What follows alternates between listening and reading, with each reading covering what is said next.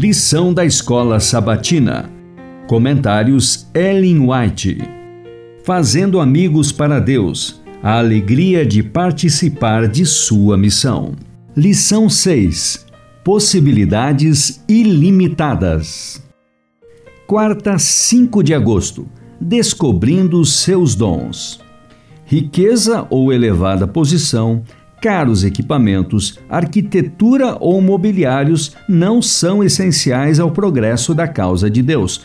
Tampouco são as realizações que atraem o aplauso das pessoas e promovem a vaidade.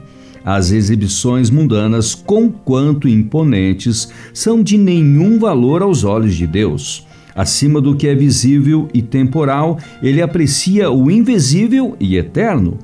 O primeiro só tem valor na medida que exprime o segundo. As mais belas produções de arte não possuem beleza que se possa comparar à beleza de caráter que é o fruto da atuação do Espírito Santo na alma.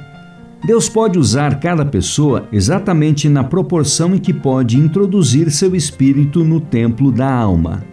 O trabalho que ele aceita é aquele que lhe reflete a imagem. Seus seguidores devem levar, como credenciais perante o mundo, as indeléveis características de seus princípios imortais. A Ciência do Bom Viver, páginas 36 e 37. O Espírito Santo, seu próprio representante, é o maior de todos os dons.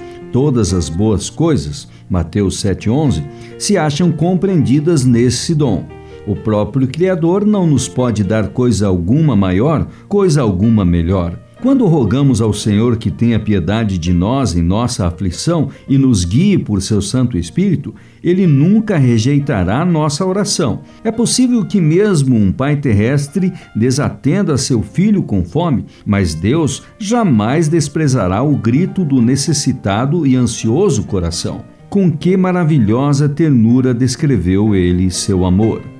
Para os que, nos dias escuros, julgam que Deus os esqueceu, eis a mensagem do coração do Pai. Sião diz: Já me desamparou o Senhor, o Senhor se esqueceu de mim. Pode uma mulher esquecer-se tanto de seu filho que cria, que se não compadeça dele, do filho do seu ventre? Mas, ainda que esta se esquece, eu todavia me não esquecerei de ti Eis que na palma das minhas mãos te tenho gravado. Isaías 49, dos versos 14 a 16. O maior discurso de Cristo, páginas 132 e 133. Um reavivamento da verdadeira piedade entre nós, eis a maior e a mais urgente de todas as nossas necessidades. Buscá-lo deve ser nossa primeira ocupação. Importa haver diligente esforço para obter a bênção do Senhor, não porque Deus não esteja disposto a outorgá-la, mas porque nos encontramos carecidos de preparo para recebê-la.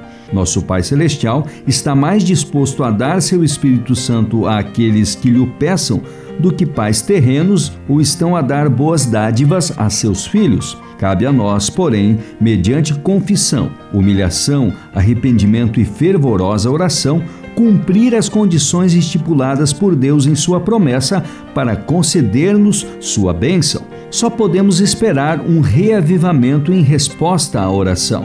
Enquanto o povo se encontra tão destituído do Espírito Santo de Deus, não pode apreciar a pregação da palavra, mas quando o poder do Espírito lhes toca o coração, então os sermões não ficarão sem efeito guiados pelos ensinos da palavra de Deus, com a manifestação de seu espírito no exercício de sã discrição, os que assistem às nossas reuniões adquirirão preciosa experiência e, voltando ao lar, acham-se preparados para exercer saudável influência. Mensagens Escolhidas, volume 1, página 121.